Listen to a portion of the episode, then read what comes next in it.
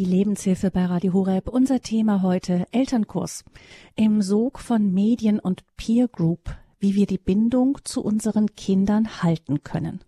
Am Mikrofon ist für Sie Gabi Fröhlich. Herzlich willkommen. Gewalt unter Kindern erschüttert uns als Gesellschaft immer besonders. Der Fall Luise aus Freudenberg war vor zwei Monaten in allen Medien und ging vielen von uns nicht aus dem Kopf. Ein ermordetes Kind, zwei zwölfjährige Freundinnen als Täterinnen, das Entsetzen war groß. Natürlich sind solche Tötungsdelikte unter Kindern selten. Bei 19 Fällen im Jahr 2021 liegen wir statistisch in einem kaum wahrnehmbaren Bereich. Aber, und darum reden wir heute dennoch über das Thema, allgemein beklagen Lehrer und Erzieher, dass der Ton unter Kindern rauer geworden ist. Es ist von einer Verrohung der Sprache die Rede. Vor allem in den digitalen Netzwerken sind Kinder schon fast gewöhnt an wüste Beschimpfungen. Und Prügeleien auf dem Schulhof werden zwar gesellschaftlich weniger geduldet als in früheren Zeiten, aber wenn es mal zu Gewalt kommt, dann finden Angreifer oft keinen Stopp mehr. Die Grenzen scheinen sich insgesamt verschoben zu haben. Und natürlich wächst damit auch die Gefahr, dass Auseinandersetzungen bei Auseinandersetzungen wirklich mal etwas Schlimmes passiert. Heute schauen wir in der Lebenshilfe aus die Ursachen für diese Entwicklung und wir fragen, was wir als Eltern tun können in diesem Zusammenhang. Mein Gast in der kommenden Stunde ist Maria Hausner. Sie ist Kinder- und Jugendlichenpsychotherapeutin und Diplompädagogin. Sie lebt und arbeitet in Parkstein, östlich von Nürnberg gelegen, in der nördlichen Oberpfalz. Und von dort zugeschaltet begrüße ich Sie nun auch ganz herzlich hier in der Lebenshilfe bei Radio Horeb. Herzlich willkommen, Frau Hausner. Ja, ein herzliches Grüß Gott auch von meiner Seite. Frau Hausner, die Schlagzeilen in diesem Frühjahr, meistens ist es ja so, dass wenn ein solcher Fall wie eben in Freudenberg passiert, dass dann auch andere wieder ausgegraben werden und die Medien füllen. Ähm, war das für Sie überraschend oder ist das einfach nur medial wahnsinnig aufgepumpt worden und eigentlich wissen Fachleute wie Sie längst, dass es sowas eben einfach auch gibt? Ähm, also ich denke, dass man das vielleicht sehr differenziert und auch vorsichtig betrachten muss. Ähm, und wie Sie auch schon sagen, dass die ähm, Statistik also dass es, dass es vorkommen kann, ähm, aber dass das natürlich der Extremfall ist. Also das, ähm, wir hatten dann zufällig fast zeitgleich hier bei uns in der Gegend in Wunsiedel einen ähnlichen Fall, wo in dem Kinderheim auch ähm, ein zehnjähriges Mädchen, glaube ich, ähm, ermordet wurde, wobei ähm, das noch nicht aufgeklärt ist, genau was da die Hintergründe waren. Aber ähm, dieser zweite Fall gleich im Anschluss hat mich dann trotzdem auch ein bisschen erschreckt, ähm, weil äh, ja, weil es einfach ziemlich ziemlich parallel war. Genau. Das heißt also, ja, es ist sehr sehr selten, aber ähm, Gibt es denn für Sie trotzdem irgendwo einen Trend, was jetzt, jetzt, man muss ja nicht gleich auf die ganz schlimmen Fälle gehen, auf die Tötungsdelikte, sondern was uns natürlich auch interessieren muss, auch als Eltern, ist, wenn unter Kindern insgesamt einfach, und das scheint ja auch eine Beobachtung zu sein, ähm, der Umgangston rau geworden ist. Auch Lehrer sprechen auch davon, dass die, das Empathievermögen, das Einfühlungsvermögen ähm, abnimmt. Beobachten Sie das auch? Genau, also ich muss dazu sagen, dass ich die Patienten ja vor allem im 1 zu 1 Setting oft mal ganz anders erlebe, als sie das dann vielleicht am Schulhof sind oder in größeren Gruppen oder im Zusammenhang mit den Gleichaltrigen. Aber ich muss schon sagen, dass ich im Laufe der letzten Jahre ähm, jetzt zunehmend Patienten erlebt habe, die definitiv also in extremerer Form Schwierigkeiten haben, so sich und andere zu fühlen oder mit ihren Gefühlen umzugehen. Also die einfach auch Emotionsregulationsschwierigkeiten haben. Und der Trend ist schon, dass ich, ähm, dass das sprunghaft zugenommen hat, dass es extremer geworden ist, so muss ich vielleicht sagen. Vielleicht gerade nach Corona ähm, äh, habe ich echt erlebt, dass die, dass die Kinder und Jugendlichen nicht mehr wissen, wohin mit ihren Gefühlen ähm, oder sich eben nicht spüren. Andererseits gibt es eben auch Kinder und Jugendliche, die so zu viel an Gefühlen haben, vielleicht weil die Gefühle nie einen Raum gekriegt haben oder weil sie zu stark verletzt sind ähm, und die in der Folge dann, weil eben zu viel an Gefühl da ist, abschalten, panzern, gar nichts mehr fühlen. Also das sind so die zwei, die zwei Trends, die ich beobachte, also dass die Gefühle extremer werden, ähm, sowohl in die eine als auch in die andere Richtung, genau. Und, mhm. und eine Folge dieser Emotionsregulationsschwierigkeiten, also der nicht gelernte Umgang mit den Gefühlen, ähm, kann dann durchaus einfach auch Gewalt sein. Gell? Und das kann ich definitiv bestätigen, vor allem wenn man auch zur Gewalt eben nicht nur körperliche Gewalt zählt, sondern eben auch die verbale Gewalt, ähm, Gewalt in Gesten, ähm, sexualisierte Gewalt ähm, oder eben die Gewalt gegen den eigenen Körper. Also das ist was, was, ähm, also ich arbeite jetzt neun Jahre selbstständig und das ist was, was was wirklich dauerhaft zunimmt. Also Selbstverletzung, Drogensüchte, Essstörungen und so weiter. Genau. Mhm. Gucken wir mal auf den Umgang mit Gewalt. Ähm, es ist ja so, dass wenn ich jetzt so zurückdenke an meines Vaters Zeiten noch, also so eine saftige Prügelei auf dem Schulhof mit einem blauen Auge, das war durchaus, habe ich das Gefühl, eher eher mal drin, auch Streiche. Ähm, es gibt Streiche, von denen mein Vater erzählt, ähm, irgendwie in den 30er ähm, Jahren in der Schule und äh, da, da, da würde heute bei uns die Polizei auf dem Schulhof stehen. Da ist damals nur der Lehrer dazwischen gegangen. Ähm, heute wäre das überhaupt nicht denkbar. Wie gesagt, da wird die Polizei geholt werden. Ähm, also kommt uns das nur so vor, dass Gewalt zunimmt, weil wir einfach ähm, eine Phase hinter uns haben, in der Gewalt so richtig ähm, tabu war? Das gab es früher auch schon? Mhm. Ich glaube, ähm, ich glaube, dass die Gewalt ähm, verdeckter geworden ist, vielleicht auch ein Stück weit manipulativer. Ähm, also diese ganzen Mobbing-Geschichten, die also ich lasse mir oft mal die Handys von den Jugendlichen zeigen oder die Verläufe, die Chatverläufe. Ähm, und das ist definitiv Gewalt, aber einfach eine andere Form von Gewalt. Also ich glaube nicht, dass es besser geworden ist oder dass es, ähm, sondern dass es anders geworden ist. Genau. Hm. Also eben hat sich die Gewalt oft in die Medien verlagert, anscheinend. Was hat denn das für Auswirkungen, wenn das dort so verdeckt stattfindet? Mhm. Ähm, also eine also es kann verschiedene Auswirkungen haben. Eine mhm. ähm, könnte unter anderem sein, dass die Jugendlichen, also was ich so beobachte, viel mit sich selber ausmachen, ähm, also weil das eben nicht mehr so offensichtlich ist ähm, und die Jugendlichen oft mal gar nicht wissen, was ist eigentlich richtig, was ist grenzüberschreitend, was ist nicht grenzüberschreitend ähm, und es ist ganz vieles einfach so normal geworden. Also die Jugendlichen sagen oft, ähm, ja, das ist doch normal, dass man so schreibt ähm, und ich glaube, dass eine Gefahr ist, dass die Jugendlichen dann das mit sich ausmachen ähm, oder dann eben wiederum mit Gleichaltrigen, ähm, aber sich nicht an ihre Eltern wenden. Also ähm, was zum Beispiel auch sehr sprunghaft gestiegen ist, das sind diese sexualisierten ähm, Sachen in den Medien. Und das dauert oft Jahre, bis bis mir dann manchmal Mädels erzählen, was sie zum Beispiel schon auch gemacht haben im Netz und ähm, vor Scham oder ähm, einfach auch aus Unwissenheit erzählen sie das nicht. Und, und das ist dann auch so ein Punkt, wo sie mit ihren Gefühlen eigentlich überfordert sind. Ähm, aber wenn das Gefühl dann keinen Raum hat oder wenn jemand da ist, der das vielleicht auch spürt oder erkennt, ähm, dann gehen die Jugendlichen in die Panzerung, also eher so in diese Emotionslosigkeit, also wo man so das Gefühl hat, denen ist alles egal und ganz tief drin sind sie eigentlich unglaublich verletzt. Und ähm, wenn das keinen Raum gibt, kriegt, dann kann die Folge irgendwann so eine Explosion sein, gell? Ähm, eine Explosion gegen andere oder eben auch gegen sich selber. Genau. Mhm. Das heißt, auf der einen Seite lassen, ist da so ein Alleingelassensein der Kinder, die ähm, wenden sich nicht unbedingt an die Eltern mit den Dingen, die sie erleben, aber vielleicht interessieren sich die Eltern manchmal auch nicht genug dafür.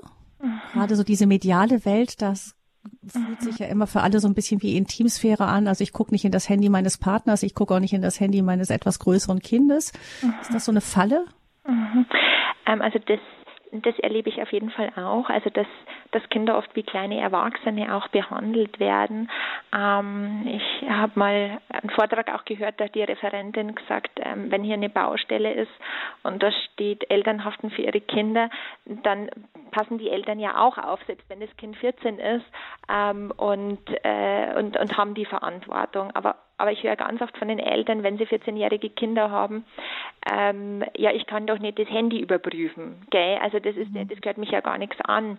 Und, äh, und das ist, glaube ich, so, ein, ähm, so eine Angst, ähm, die ich bei den Eltern beobachte, den Kindern irgendwie gesunde Grenzen zu setzen. Ähm, das, das wiederum kann verschiedene Gründe haben. Also vielleicht, dass die Eltern Angst haben, die Liebe ihrer Kinder zu verlieren oder ähm, äh, ja, vielleicht sich selber einfach auch ähm, sich selber nicht gut spüren oder was auch immer. Ähm, und das ist das ist wirklich gefährlich, weil ähm, ein 14-jähriges Kind oder ein 14-jähriger Jugendlicher halt einfach noch nicht erwachsen ist. Gell? Und Gleichaltrige sind oft schlechte Ratgeber. Die sind ja selber noch, ähm, wie soll ich sagen, ähm, die sind ja selber noch äh, unreif, unreife Persönlichkeiten und, ähm, und die geben sich oft wirklich gegenseitig nicht die besten Ratschläge und ähm, darum ist es wirklich wichtig, dass ich als Eltern auch einen Blick drauf habe und auch sage, okay, ich muss ja das Handy vom Kind nicht heimlich anschauen, aber ich kann sagen, okay, wir schauen es miteinander an und wir schauen, was du hier tust. Gell? Mhm. Also auf der einen Seite tust und auch was andere mit dir tun. Ja, genau, genau. Aber wie Sie sagten schon, Frau Hausner, ähm, die oft reagieren die Kinder gar nicht so. Also auch wenn man als Eltern äh, dann sagt, sag mal, also äh, das ist jetzt irgendwie so ein Wort, äh, das finde ich nicht schön oder diese Geste unter Jungs dann zusammen, die sagen dann immer, ja, ach, unter Jungs ist das so, Mama, das ist normal. Und da ist es manchmal gar nicht so leicht, die Grenze herauszufinden, wo ähm, reagieren wir als Eltern vielleicht ein bisschen, weil wir aus einer anderen Generation stammen und die einfach äh, untereinander einfach andere andere Rituale sozusagen haben, als wir die noch von früher kennen und wo ist es aber so, dass das doch besorgniserregend ist? Mhm. Also ich denke, dass man da vielleicht ähm, tatsächlich noch weiter ausholen muss.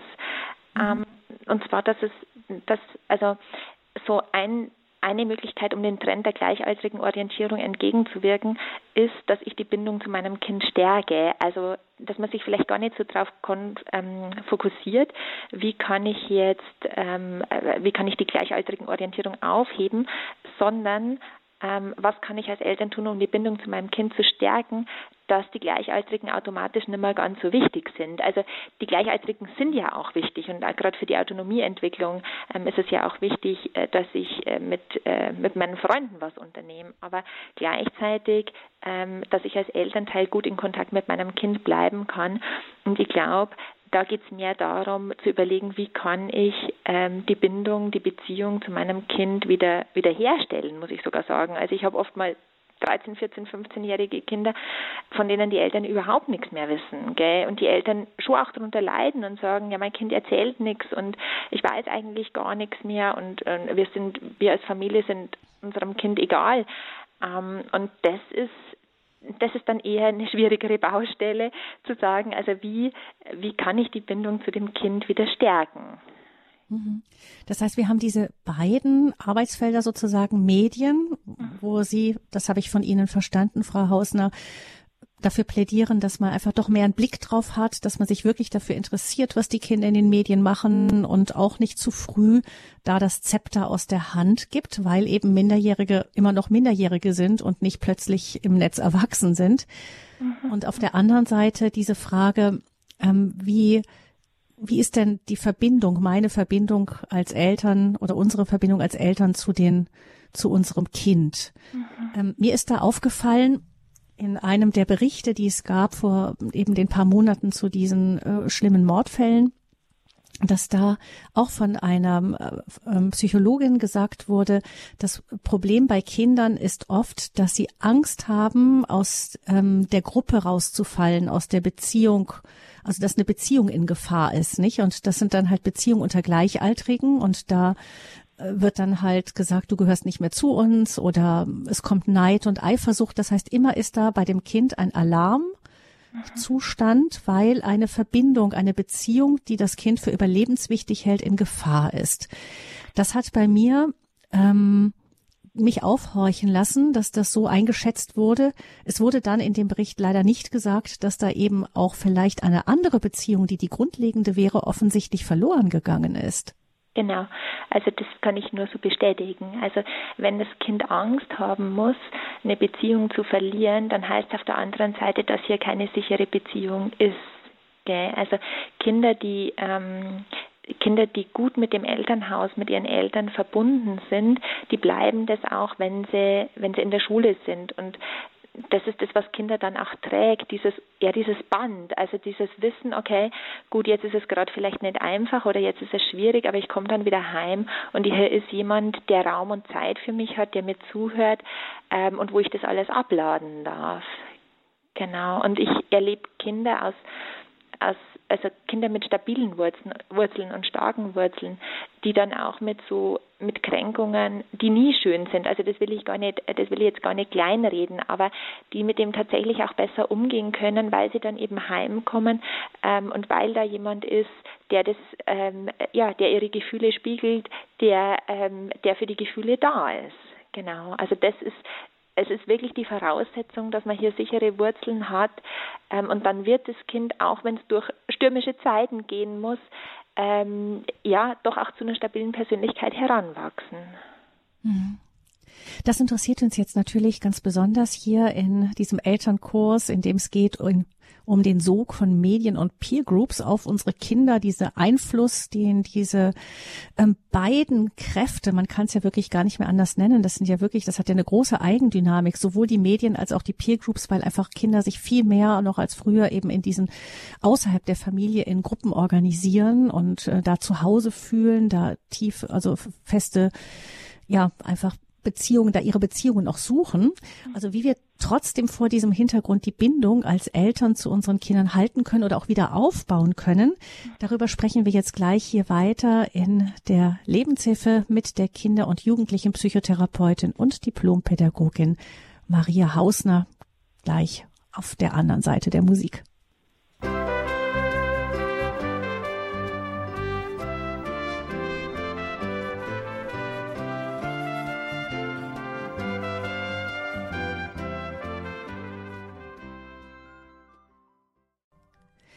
Sie haben eingeschaltet bei Radio Horeb Leben mit Gott.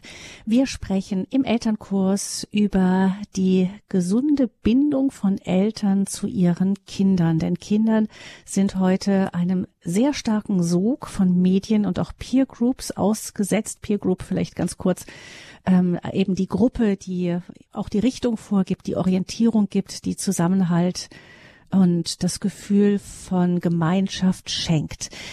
Maria Hausner ist Kinder- und Jugendlichenpsychotherapeutin und Diplompädagogin. Und sie hat festgestellt, dass in letzter Zeit immer mehr Kinder auch bei ihr in der Praxis sind, die keine wirkliche gute Verbindung zu ihren Eltern mehr haben und sich wirklich voll und ganz an diesen gleichaltrigen Gruppen orientieren. Ähm, Frau Hausner, gibt es da, also irgendwie habe ich den Eindruck, dass es da schon auch einen gesellschaftlichen Trend in die Richtung geht. Es ist ja auch so, dass sowohl im Kindergarten als auch in der Schule ähm, immer weniger auch von der Pädagogik her so Führung angesagt ist und man viel mehr die Kinder auch gezielt also pädagogisch gewollt auch sich selbst überlässt und eben sagt, die müssen, das müssen die selber rausfinden, diese Probleme sollen sie selber lösen. Ist das so? Ähm, ja, also ich erlebe eher vielleicht so zwei zwei Trends. Auf der einen Seite erlebe ich hm, oftmal auch eine starke Überbehütung. Ja. Ähm, auf der einen Seite, also ich ich erlebe Eltern, die grundsätzlich sehr feinfühlig sind und die es auch wirklich ganz gut mit den Kindern meinen ähm, und die das Beste für ihre Kinder wollen. Also ich glaube, es ist heute auch viel, viel eher oder viel schneller so, dass sich Eltern therapeutische Hilfe suchen, weil sie eben sagen, hm, ich mache mir Sorgen und mein Kind und ähm, also das, das darf ich jetzt nicht bestätigen, dass, dass es den Eltern irgendwie egal wäre.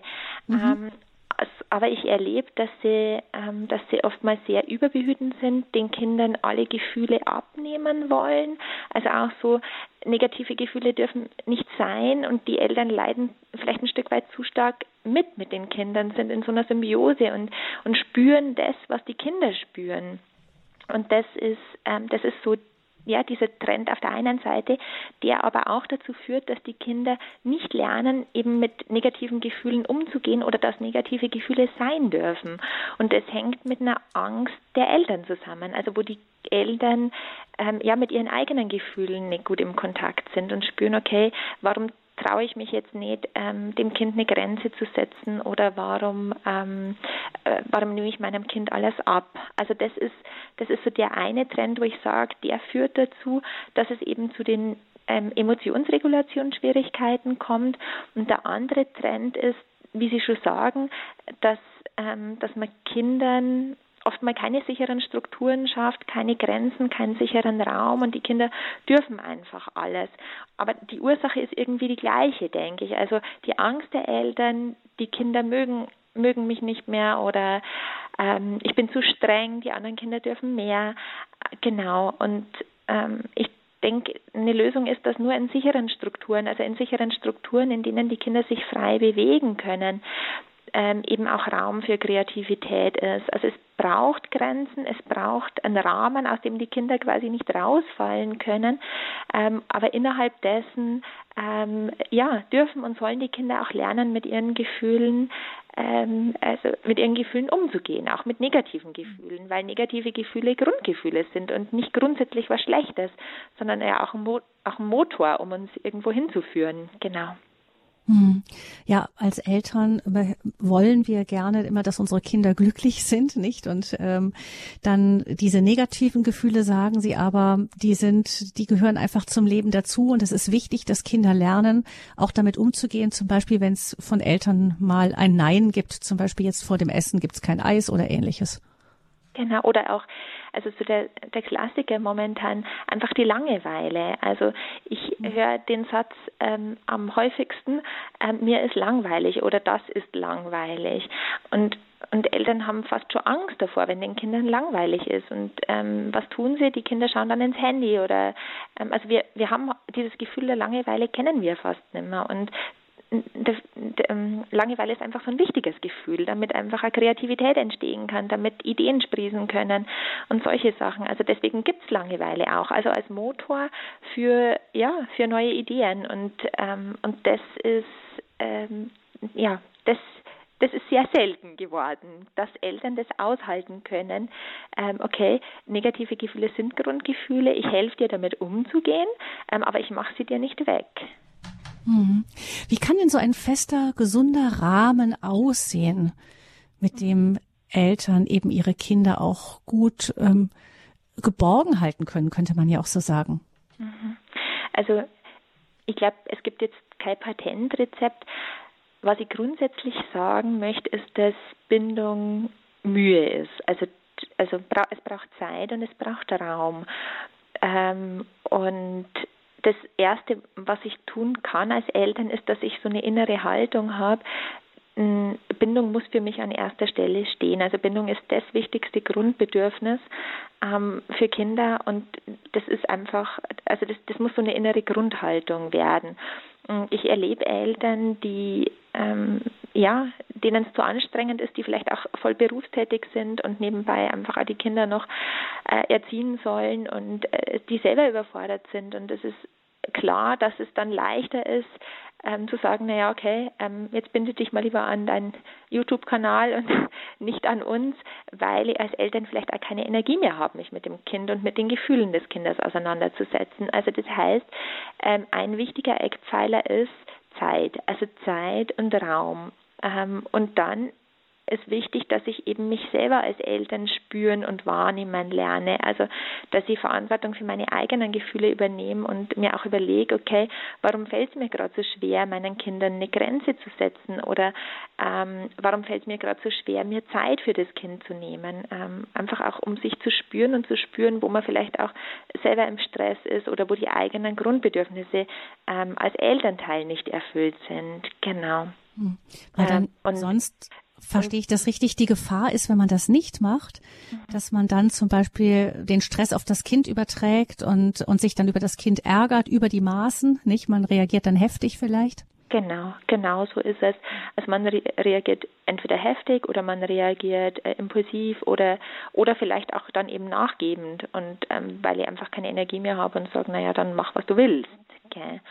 Ähm, und es ist wichtig, ich meine, auch als Eltern hat man natürlich Grundbedürfnisse und ähm, auch als Eltern brauche ich Bindung und da ist es wichtig, dass ich mir dann als Elternteil auch wieder Alpha-Personen suche, die sich dann um mich kümmern. Also wo ich sage, okay, ähm, ich gehe dann zu meinem Partner oder ich ähm, zu meinen Eltern oder zu wem auch immer ähm, und hole mir da wieder das, was ich brauche an Stärkung.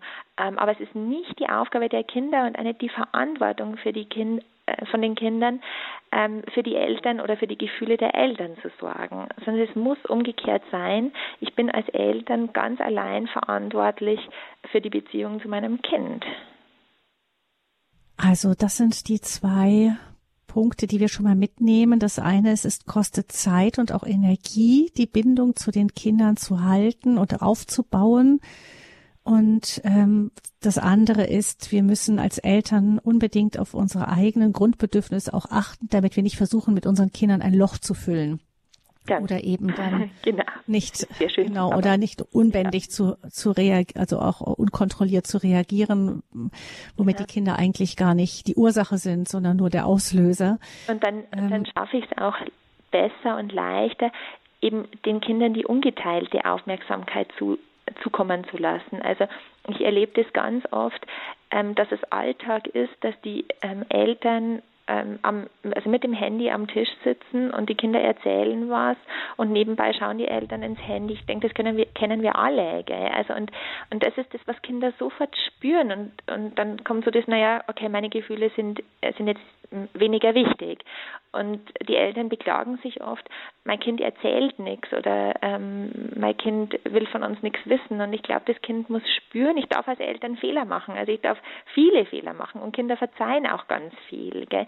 Aber ich glaube, die Kinder müssen diese innere Grundhaltung spüren. Also so, die Mama interessiert sich für meine Gefühle ähm, und die hält es auch aus, wenn ich schlechte Gefühle habe oder wenn ich ähm, ungute Gefühle habe. Genau. Hm. Was, was heißt das? Ähm, wie können Eltern gut reagieren, wenn ein Kind zum Beispiel wütend nach Hause kommt, der Klassiker, irgendwas ist in der Schule passiert, ein Lehrer mhm. ähm, hat vielleicht eine, ein, ein gefühlt un, ungerechte Note verteilt oder und dann äh, kommt so ein Kind zeternd und schimpfend nach Hause. Was ist da eine gute Reaktion? Also der, der erste wichtige Tipp, der sich eigentlich immer bewährt hat, ist, also nie in einer eskal eskalierenden Situation deeskalieren. Also das ist, das ist ganz wichtig, ähm, dass ich nicht jetzt gleich mit ähm, äh, einem ganzen ähm, Topf an Lösungsvorschlägen komme oder versuche irgendwie das Kind wieder ähm, runterzubringen, sondern dass das erstmal sein darf. Ähm, und es es hat sich auch bewährt, ähm, das Kind, äh, also dem vor allem keine Lösungsvorschläge zu machen, sondern einfach da zu sein. Und jetzt sind wir wieder bei Raum und Zeit, also dass ich einfach da bin und das Kind erzählen lasse. Ähm, nicht werte, also nicht bewerte ja, ähm, also keine Ahnung, naja, du musst den anderen auch verstehen oder ähm, der hat vielleicht nicht so gemeint oder was auch immer, das spielt keine Rolle, weil das werden wir auch nicht klären können. Ähm, aber man darf es einfach sein lassen und das Kind ähm, dann spiegeln und sagen, ja, ich spüre, das macht dich jetzt ganz schön wütend, gell, da ist echt richtig, richtig viel Wut da, gell, und jetzt setz dich mal hin und dann atme mal durch und dann ähm, wenn du dich ein bisschen beruhigt hast, dann können wir vielleicht darüber reden, was dich so wütend gemacht hat. Genau. Also Aber in der, in mit Lösung. Wenn die Emotionen hochgehen, kann man nichts lösen, sagen Sie. Genau, genau. Also es kommt natürlich darauf an, äh, mit was für einem Gefühl das Kind heimkommt, aber es gilt eigentlich für alle Gefühle. Wenn man spürt, dass, dass das Kind ganz traurig ist, ähm, dann ist es auch gut, einfach mal das Kind sein zu lassen. Also da zu sein, vielleicht einen Arm, ähm, ein bisschen Körperkontakt suchen, Blickkontakt suchen. Also Blickkontakt suchen ist der erste Schritt, um Bindung auch aufzubauen und dann vielleicht so einen Berührungspunkt anbieten, also das Kind, das Kind vielleicht leicht berühren und einfach so diese Einladung, ich bin da, du kannst dich auf mich verlassen, du darfst sein mit all deinen Gefühlen ähm, und äh, genau und dann dann kommt das, was kommen muss und dann kommen vielleicht auch die Tränen, gell? also hm. die dann vieles abfließen lassen. Also das ist ähm, dieses einfach mal aufmerksam da, da sein für das Kind, dass das Kind spürt, ich habe da jemanden, der mir zuhört, bei dem ich einfach sein kann, auch mit Gefühlen, wenn die auch noch nicht ganz geordnet sind, aber ähm, ich muss da nicht perfekt sein, sondern ich kann so kommen, wie ich bin und habe da einen Raum und jemanden. Das genau. ist das eine Wichtige. Mhm. Das andere Thema, das wir ja auch hatten, also das eine betrifft jetzt eben diese Bindung der Eltern, dann wird es auch nicht mehr so wesentlich notwendig, buchstäblich für die Kinder, sich an Gleichaltrige zu binden, weil sie da dann etwas suchen, was ihnen zu Hause fehlt. Ähm, das andere Thema, das uns aber auch immer wieder hier in diesem Zusammenhang ja beschäftigt, sind die Medien.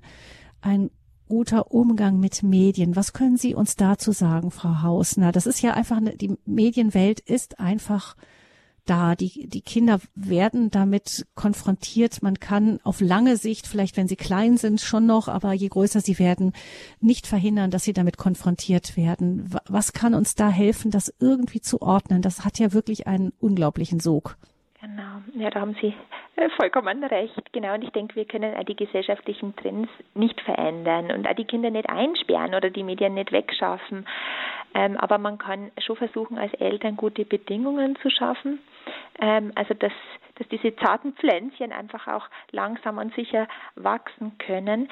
Ähm, und was könnten gute Bedingungen sein? Also ich habe am besten Erfahrung damit gemacht, wenn ich ähm, wenn die Eltern sich mit anderen Eltern zusammenschließen, also was einfach so Regeln bezüglich der Medien betreffen. Ähm, weil alleine ist man da wirklich sehr hilflos. Ähm, und dann ist auch das Kind oft sehr hilflos, weil das Kind vielleicht viel, viel weniger darf als die anderen. Ähm, aber ich hatte zufällig mal drei Mütter aus der gleichen Klasse, also unabhängig voneinander, die alle das Gleiche geschildert haben. Und die haben sich dann, die haben sich dann zusammengeschlossen, also und haben dann überlegt, okay, es gibt ähm, äh, Handy erst ab 18 Uhr oder was auch immer. Ähm, oder dieses und jenes Spiel ähm, darf nicht mehr gespielt werden. Und dann waren, das, waren die schon zu dritt. Also ein guter Freundeskreis, ähm, Eltern, die ähnliche Werte und ähnliche Haltungen vertreten, ähm, ist so mit der beste Schutz, ähm, um da gut durchzukommen. Also das wäre so, so ein, ein Tipp, den ich mitgeben kann.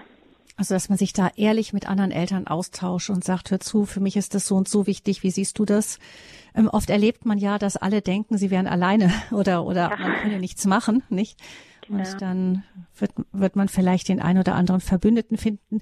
Wie sieht es aus mit, ähm, wenn wir jetzt eben auf diese Peer Groups auch wieder schauen, also die gleichaltrigen Gruppen. Es gibt ja gerade auch im kirchlichen Kontext oft eben Gruppen, die, ähm, wo Eltern auch gezielt oder Familien gezielt ähm, ja suchen auch um ihren Kindern auch Werte, die ihnen selber wichtig sind, wenn es denn christliche Werte sind, den Kindern das auch mitzugeben, das nicht nur alleine machen zu müssen.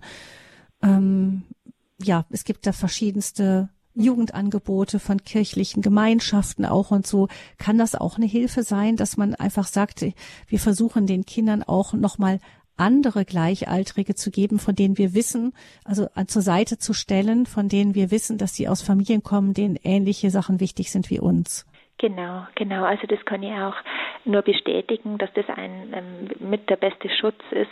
Ähm, nicht nur nicht nur aus dem Grund, weil ähm, die gleichen Werte ähm, vertreten werden oder weil eben die gleiche Basis der Glaube an Gott da ist, ähm, sondern auch aus dem Grund, weil ich dann vielleicht auch weiß, wo meine Kinder sich aufhalten, weil ich die Eltern vielleicht auch selber kenne, weil ich ähm, äh, ja, weil ich einfach weiß, wo meine Kinder sich rumtreiben oder was die gerade machen oder dass die in einem Ferienprogramm sind oder in einer Ferienfreizeit, ähm, wo ich eben weiß, äh, da lernen die jetzt nicht irgendeinen Müll oder irgendeinen Mist, sondern äh, das stimmt mit meinen äh, Zielen auch überein.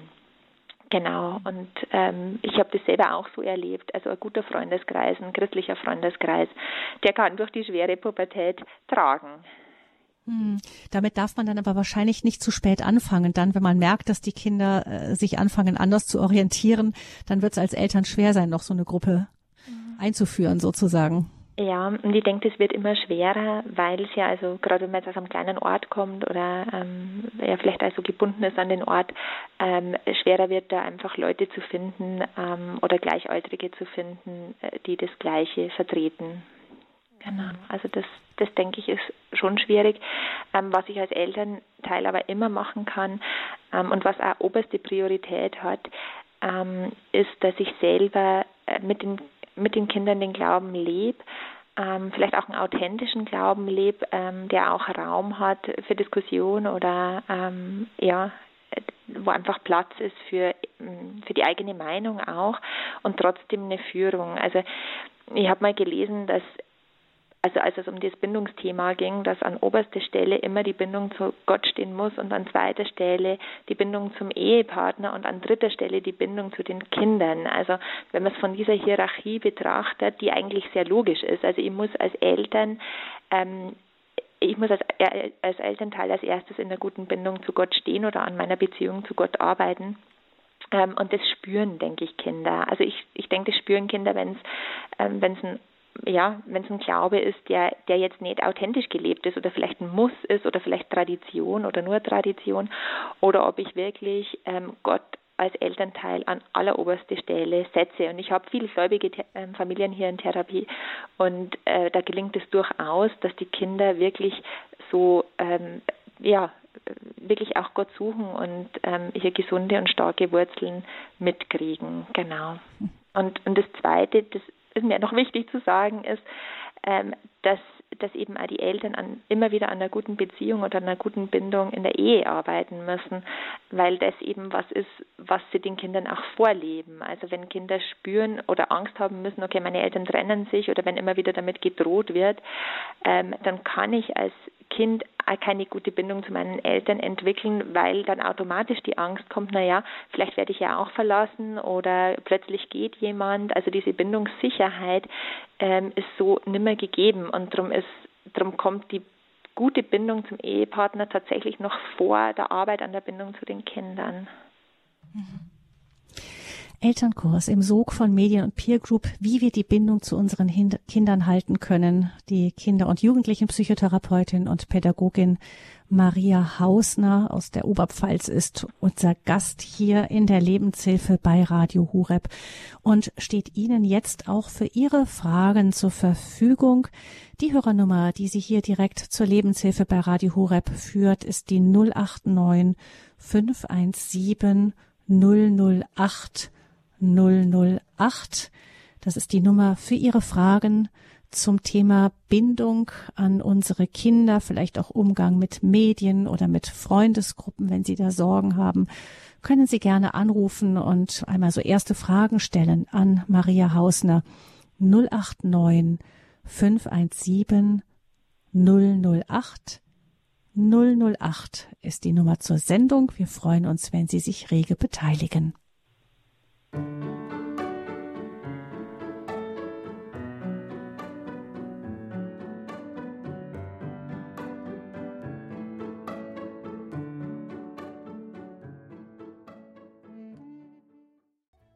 Wir sprechen im Elternkurs hier bei Radio Hureb über die gesunde Bindung zu unseren Kindern.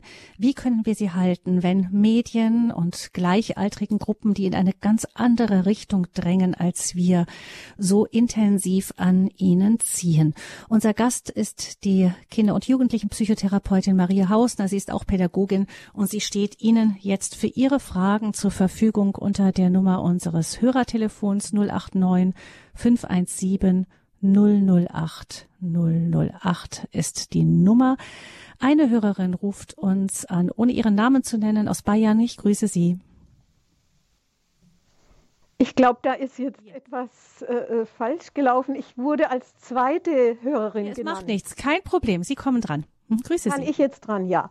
Ja, also, Sie sind dran. Mein Name, ich kann jetzt auch meinen Namen sagen. Mein Name ist Marianne Schröppel. Ich rufe aus Regensburg an und ich möchte äh, folgendes Erlebnis äh, eben kurz äh, schildern. Und zwar, dass es nicht nur überforderte äh, äh, Eltern gibt, sondern auch Lehrer. Und das habe ich in der ersten Klasse meines Sohnes äh, ja vor 35 Jahren eben erlebt. Da hat die Lehrerin zwischen 35 und 39 ihre drei Kinder bekommen. Das heißt, mit dem letzten Kind war sie schwanger und äh, es waren vier Jungs in der Klasse, also so richtig, die kannten sie schon aus dem Kindergarten. Und da äh, nannte sie oder hat äh, verlautbart, dass in ihrer Klasse vier verhaltensgestörte Kinder seien. Und da war natürlich mein Sohn mit dabei. Und mhm. zunächst nach ja, sechs Wochen, nach die, bei der ersten, ähm, beim, äh, ja, ich muss jetzt ein bisschen äh, sortieren, bei, bei der ersten Sprechstunde nach sechs Wochen kam ich und mir kam es vor, sie hat so literweise alles gesammelt und dann habe ich als Mutter einen ganzen äh, Wassereimer drüber gekriegt, sozusagen so ein Kind, wie, wie mein Sohn sei, hätte sie noch nie gehabt. Und zunächst war ich natürlich bedrückt und habe dann zu meinem Mann gesagt, also eine Sprechstunde kann man sich bei dieser Frau sparen. Dann habe ich gezielt die andere, eine andere Mutter von den Vieren angesprochen.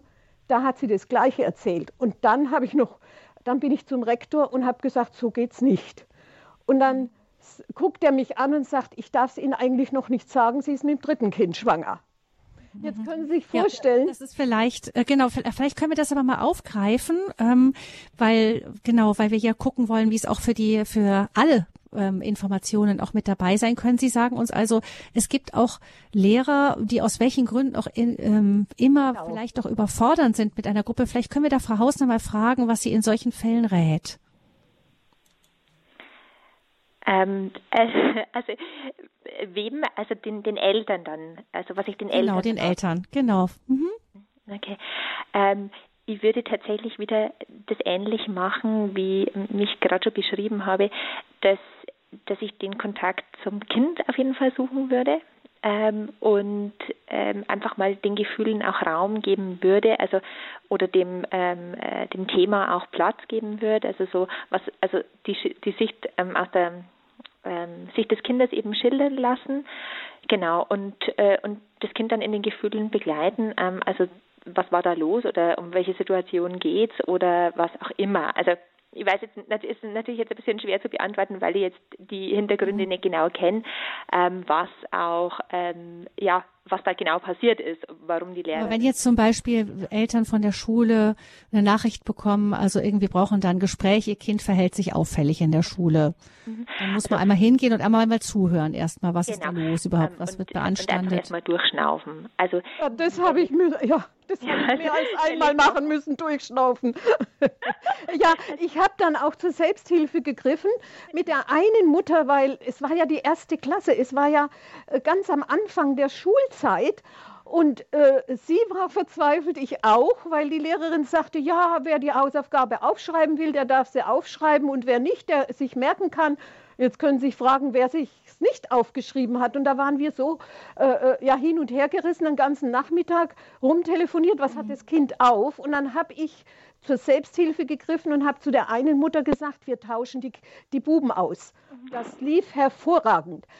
Ihr mhm. Sohn kam zu mir und mein Sohn habe ich zu ihr geschickt. Dann hat es wenigstens mit den Hausaufgaben irgendwie ein bisschen entspannt. Und ich glaube auch, also dass man, ich glaube, dass das für alle Eltern wichtig ist, dass man da vom eigenen, vom eigenen Perfektionismus ruhig auch ein bisschen weggehen darf. Also es meist, also warum, dass wir warum und dass uns das so beschäftigt ist, weil wir ja eigentlich Angst haben. Also ganz tief drin steckt ja die Angst, mein Kind, ähm, keine Ahnung, mein Kind wird der absolute Versager in der Schule, mein Kind wird die Schule nicht schaffen und ähm, und hier wirklich einfach mal durchzuschnaufen und so ein bisschen die Kirche im Dorf zu lassen und zu sagen, okay, was ist jetzt eigentlich passiert? Ähm, okay, ich habe ein Kind, äh, das halt jetzt gerade vielleicht so ein bisschen die Grenzen ausprobiert und es ist ganz normal und ähm, also der Danny Silk hat hier ein ganz tolles Buch geschrieben, also Erziehung mit Liebe und Vision heißt es also das ist ein ganz schönes Buch und der ähm, der beschreibt es ganz schön, dass das hier ein ganz normaler Drang des Kindes ist, so die Macht zu behalten. Also jedes Kind will ja irgendwie selber entscheiden oder will, will so das Gefühl haben, dass man noch Macht über irgendwas hat. Das wollen wir ja alle. Ähm, und und deswegen ist es auch ganz normal, gerade die Jungs, wenn die dann einfach, äh, keine Ahnung, wenn ein anderer Entwicklungsübergang kommt, wenn eben die, ähm, die Schule beginnt, dass die auch erstmal ausprobieren und dass die so ihre Grenzen ausloten und schauen, ähm, okay, wie weit kann ich denn gehen, ähm, weil sich die dem vielleicht gar nicht so beugen wollen. Und das ist nicht verkehrt, aber das dann in gesunde Bahnen zu lenken und zu sagen, okay, ähm, wie kann ich dem Kind helfen, ähm, äh, ja, mit dieser, mit diesem, mit diesem Bedürfnis nach Macht umzugehen ähm, und trotzdem dann die Konsequenzen selber tragen zu lernen. Das ist die Aufgabe als Eltern, genau. Und deswegen ist es da ganz wichtig, auch einfach mal ja, einfach mal zu atmen und zu sagen, okay, ich, ähm, es wird in den seltensten Fällen ähm, ja was so heiß gegessen, wie es gekocht wird. Genau. Mhm. Es ist ja auch so, dass ähm, Eltern, wenn sie wirklich eine gute Beziehung zu ihren Kindern haben, vielleicht auch einschätzen können, wo gibt's wirklich richtig ähm, richtige Probleme, wo ist mein Kind traurig oder aggressiv wirklich oder wo ist das so ein Ausdruck von noch etwas nicht ganz ähm, ganz kanalisierter Lebensfreude manchmal oder sich ausprobieren und so. Das, das kann man ja eben Voraussetzung, wenn man eine gute Verbindung zu den Kindern hat, wahrscheinlich auch erspüren. Genau, genau. Das ist mir auch noch ganz wichtig zu sagen, ähm, dass das was, was wir jetzt hier so beschrieben haben, also das sind jetzt normale Erziehungsthemen. Also da geht es einfach ähm, also äh, drum, wo sind äh, ja, also also eigentlich ganz normal pädagogische Fragen, aber ähm, vor allem bei den traumatisierten Kindern. Also ich arbeite ja viel mit Pflegekindern oder viel mit Adoptivkindern oder Heimkindern zusammen. Mm, da rate ich jetzt eher zur Vorsicht, weil da wird vieles von dem, was wir jetzt so erzählt haben, definitiv nicht funktionieren. Gell? Also weil da einfach die Neurobi Neurobiologie im Hirn hm. eine andere ist, gerade wenn die frühkindlich komplex traumatisiert sind oder eben dieses Grundbedürfnis nach Bindung in den ersten drei Lebensjahren ähm, schwer gestört war, ähm, dann wird man mit solchen Ratschlägen ähm, nicht weiterkommen. Und da ist es aber so, wie Sie jetzt gerade gesagt haben, eine Mama spürt in der Regel ganz gut, okay, ähm, ist es jetzt ein Austesten, ist es jetzt eine Phase, ist es, ähm, was weiß ich was, ähm, ein Teil der Autonomieentwicklung? Ähm, oder ist es was tiefer liegendes. Also ich habe da oft feinfühlige Eltern, die das wirklich spüren die sagen, hm, das, das ist anders als bei anderen Kindern oder ich kann das nicht mehr in Bahnen lenken und so. Und dann braucht es meiner Meinung nach schon zusätzliche Hilfe. Also ich glaube nicht, dass es dann getan ist mit ähm, ja mit so ein paar Erziehungsratschlägen. Äh, genau. Mhm. Auch da wieder hinspüren. Ich danke Frau Stöppler für Ihren Anruf. Alles Ihnen, Gute Ihnen, auch für Ihre Familie. Kommen wir nach Herborn zu Herrn Fritsche. Er ruft auch an die 089 517 008 008. Herzlich willkommen. Ja, hallo, guten Tag. Also zunächst mal äh, ganz, ganz herzlichen Dank, wie immer, Radio Horeb hat das Ohr am Puls der Zeit und Frau Hausner, Sie haben es also wunderbar ausgeführt, also für mich jedenfalls. Ähm, das, was mich jetzt bewegt, ist das, es ist ja etwas gesellschaftlich ins Rutschen geraten, aber nicht nur ein, ein kleiner Abhang an der Straße, sondern eine große Fläche. Und äh, weil irgendwie, das haben Sie ja mehrfach auch gesagt, die Selbstregulation, die, die gibt es ja gar nicht mehr. Früher gab es das Fußball, auf, überall auf den Dorfplätzen und da haben, wurden Feindschaften ausgetragen und hinterher hat man wieder zusammen Bier getrunken. Ähm, oder in dem Westerwaldlied, äh, ist das Tanzen dann vorbei, gibt's gewöhnlich Keilerei und den Bursch, den das nicht freut, sagt man, der hat keinen Schneid. Also da wurde, kam keine Polizei, haben Sie eben auch erwähnt. Heute gleich. Ähm, die, die, ähm, die Lösung, da haben Sie ja immer wieder darauf äh, rekurriert, Frau Fröhlich, dass man nicht nur die Diagnosen stellt, aber dies müssen ja gestellt werden, aber die Lösung. Und, äh, und das ist gar nicht so einfach, glaube ich, wenn jemand einen Termin bei einer Psychotherapeutin oder irgendwo sucht, in anderthalb Jahren endlich durch Corona verstärkt. Wie, äh, wie kann man das konkretisieren? Sie haben gesagt, Gott, die Ehe, und die Kinder, diese Reihenfolge. Wie kann das in der Familie konkretisiert werden, dass das auch durchkommt, bis eine Hilfe dadurch auch jemand, die Kinder merken und natürlich auch die Eltern. Ähm, das ist ja, also ist ja ganz weg. Äh, und sagt, Gott, Gott verschwindet ja auch allmählich mit dem, mit dem großen Erdrutsch. Wie könnte man das konkretisieren? Das wäre meine, also, das wäre meine Frage. Ich stelle mir vor, Herr Fritsch, es geht Ihnen auch darum, also man sieht einfach, dass gesellschaftlich vieles wegbricht und da, da drin sozusagen stehen zu bleiben, gegen den Strom stehen zu bleiben, vielleicht auch nicht immer gleich die Hilfen zu bekommen, mhm. die man vielleicht auch bräuchte. Sie haben es ja angesprochen, ähm, es gibt ja, Frau Hausner eben gerade auch lange Wartelisten teilweise bei Psychologen, äh, bei Logopäden und wie auch immer. Überall sind die Wartelisten lang und ähm, ja, das ist oft so die, die Frage, die sich Eltern da stellen, wie kann ich da, wie, wie können wir das aufrecht halten? Eben diese Reihenfolge, die Sie genannt haben.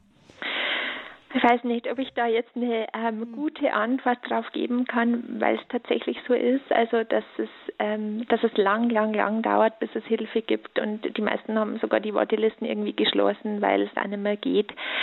Ähm, und ähm, ich versuche immer mir die Zeit zu nehmen, zumindest für ein Gespräch, damit man den Eltern vielleicht auch schon Literaturempfehlungen mit an die Hand geben kann. Und es ist jetzt schwer, hier eine, ähm, eine gute Antwort zu, ähm, zu geben, weil also jeder Fall einfach so ne? individuell ne? ist. Gell? Also ich, ähm, ich höre es mir halt oft an und denk, und überlege dann, was könnte, also was braucht die Familie, was an Grundbedürfnissen fehlt gerade. Also es gibt, ähm, also das wichtigste Grundbedürfnis, ja, wie ich schon gesagt habe, ist die Bindung. Ähm, aber so ein Gespür dafür zu kriegen, was äh, sind die Ursachen oder was sind die aufrechterhaltenen Bedingungen, ähm, dass es gerade einfach immer schlechter wird. Aber ich muss auch sagen, dass ich oft selber sehr hilflos bin. Also nach Corona, ähm, so ein halbes Jahr nach dem langen Lockdown, ähm, ist das wirklich explodiert. Also da kamen dann so diese, diese Nachwehen ähm, der sechs Monate Computerzeit. Oder Bildschirmzeit, ähm, wo man wirklich gespürt hat, ähm, da ist ganz wenig ähm, ja, Gefühlsregulation da bei den Jugendlichen und bei den Kindern. Und was erschreckend ist, ist wirklich einfach, weil sich das dann halt oft gegen den eigenen Körper richtet. Also wo die Jugendlichen eine Leere spüren, weil eben der PC oder äh, ja irgendwelche ähm, Insta-Stories ähm, nicht diese Grundbedürfnisse befriedigen können. Aber kurzfristig Kurzfristig schon, also kurzfristig ähm, ist es immer ein Dopaminkick, wenn ich wieder irgendein Like gekriegt habe. Ähm, und das ist das, was dann letztendlich also süchtig macht ähm, und was die Jugendlichen so hält an dem. Aber der PC oder die Freunde, die virtuellen Freunde, die können nicht diesen Bindungsersatz ähm, bieten. Das ist nur eine Schein, ähm, ja, äh, eine kurzfristige Scheinbefriedigung ähm, der Grundbedürfnisse. Und darum kann ich jetzt, glaube ich, keine allgemeingültige Antwort geben, aber nach wie vor ist meine Haltung ähm, Bindung und Zeit. Also und ich, ich merke einfach, dass Zeit Mangelware ist und ähm, sich Zeit nehmen, ähm, ja, gerade durch die Berufstätigkeit der Eltern, ähm, dass das schwierig ist. Und allein die Tatsache, wenn ich als Jugendlicher heimkomme und es ist niemand da, ähm, der vielleicht gerade dann die Gefühle auffangen kann, ähm, ist schon eine Komponente, wo ich sage, okay, da lernen die Kinder nicht ihre Gefühle zu regulieren. Also Gefühlsregulation lernt man, wenn man gespiegelt wird und wenn jemand, ähm, wenn jemand Reiferes quasi mich da durchführt. Mhm. Ähm, und darum, genau, also ich, konkreter, glaube ich, kann ich es nicht sagen, weil da müssen wir dann die Fälle ähm, individueller ähm, sich anschauen. Genau. Aber ein wichtiges Stichwort ist vielleicht schon gefallen, was ja in die Richtung geht, was Herr Fritsche fragte, was kann man tun? Sie haben schon gute Literatur genannt. Wir haben auch eine Liste bereitgestellt Dennis Silk haben Sie eben schon angesprochen, aber wir haben auch eine Liste, die dem Hörerservice vorliegt oder die Sie auch im Netz im Infofeld zu dieser Sendung finden. Ähm, die Nummer des Hörerservices sage ich gleich am Schluss noch an. Da gibt es auf jeden Fall mal gute Literatur. Also vielleicht auch der Tipp an alle, die sehen, dass irgendwelche Eltern Kinder kriegen, verschenken, verschenken, verschenken. Gute Literatur kann wirklich ähm, schon mal eine Orientierung geben, um vorzubeugen. Ähm, auch diese Sendungen hier sind ja auch, wir haben ja auch den Elternkurs eingeführt, weil wir gesehen haben, dass die Lage dramatisch ist ist und Eltern wirklich einfach Unterstützung brauchen, ähm, weil eben, wie Sie sagten, auch wenn man jetzt professionelle Unterstützung sucht, die äh, Wartelisten einfach auch lang sind. Ähm, das heißt, in, in die Richtung versuchen wir, Herr Fritsche, auch ein bisschen zu arbeiten. Vielen Dank für Ihre Frage, Ihre Anregung. Ja, also ich sage ganz herzlichen Dank. Ist noch eine kurze Nachfrage möglich oder lieber nicht? Kurz eine Hörerin möchten wir noch mit reinnehmen, aber sagen Sie noch. Äh, die, die Beziehung ist. zu Gott haben Sie genannt als allerwichtigstes. Wie, kann, wie können wir die als Eltern intensivieren und, und äh, ja, dass von der, der Seite auch Hilfe kommt. Das haben Sie, haben Sie als oberstes ja, genannt. Herr Fritsche, da würde ich fast sagen, ähm, Herr Fritsche, können wir eine ganz kurze Antwort vielleicht von Frau Hausner bekommen, aber dazu haben wir ja wirklich ganz, ganz, ganz viele Sendungen, die, in denen es gerade darum geht, die Beziehung zu Gott zu intensivieren, die das auch speziell als Thema haben. Vielleicht sagen Sie, Frau Hausner, wie Sie es persönlich machen. Ähm, also ich glaube, wichtig ist das authentisch sein. Also das ist vielleicht so eine ganz kurze, kurze Antwort.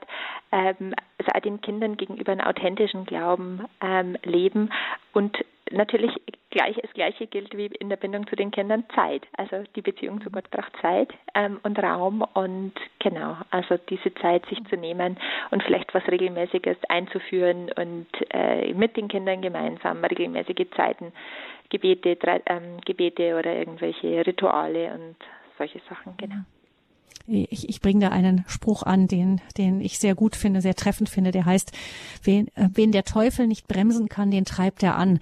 Das ist vielleicht ähm, eine der ja. Hauptschwierigkeiten unserer Zeit. Wir sind nicht zu stoppen und dadurch werden wir getrieben und das Getriebensein zieht uns aus allen Bindungen raus, ja, zu unseren Kindern, zu Gott und da gilt es gegenzusteuern. Vielen herzlichen Dank, Herr Fritsche, für Ihre Fragen. Es geht weiter noch mit einer Hörerin, die uns aus Braunschweig anruft. Herzlich willkommen, auch anonym. Grüß Sie Gott.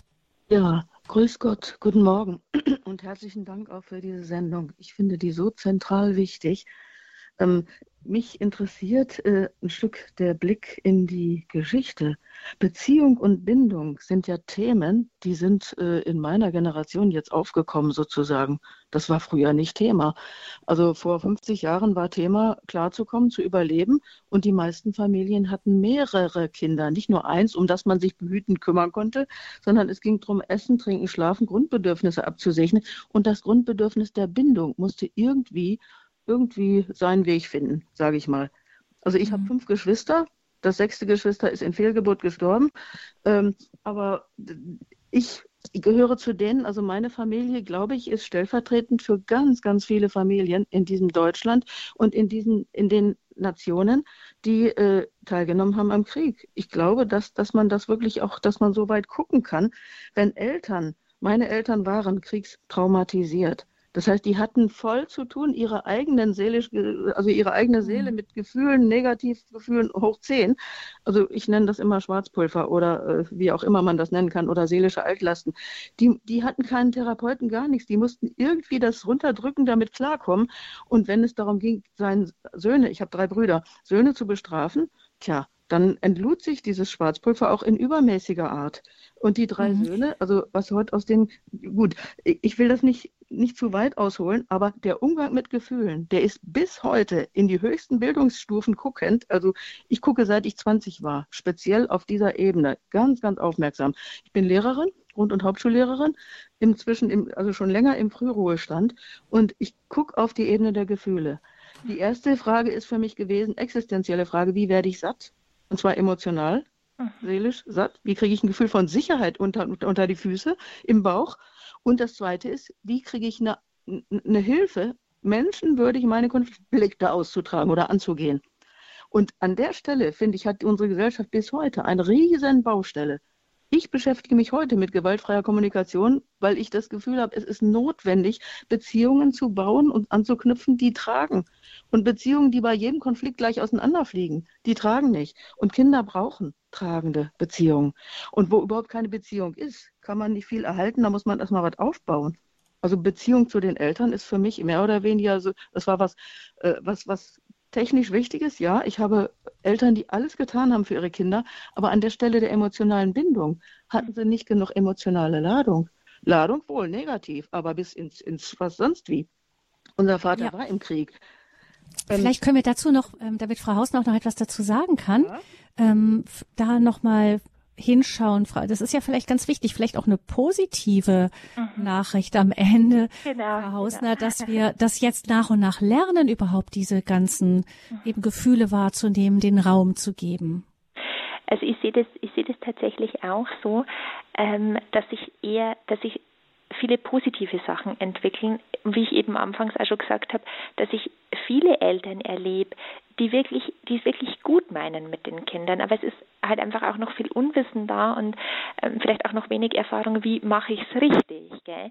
Der Vorteil, ähm, wie die Hörerin gerade gesagt hat, wenn es mehrere Kinder waren, ähm, war, dass ähm, dass die Kinder, ja, dass die Eltern gar nicht so viel Zeit hatten, ähm, den Kindern alle negativen Gefühle abzunehmen. Also hört sich jetzt vielleicht ein bisschen seltsam an, mhm. aber mhm. die Kinder, ähm, die Kinder sind schon auch kreativ geworden, selbstständig. Ähm, also es hat, hatte nicht nur Nachteile, gell? Ähm, aber das jetzt irgendwie zusammenzubringen, zu sagen, ja, okay, wie kann ich ähm, die Gefühle der Kinder wahrnehmen, ohne ihnen trotzdem zu viel abzunehmen. Das ist so ein Trend, der sich meiner Meinung nach gerade schon entwickelt. Auch die ganze Bindungsforschung, also die Bindungsforschung ist jetzt vielleicht so, ich weiß jetzt nicht, ähm, das Ehepaar Grossmann war da so Vor Vorreiter, also vielleicht so 40, 50 Jahre oder vielleicht sogar noch länger, ähm, wo sich da intensiv damit auseinandergesetzt wird.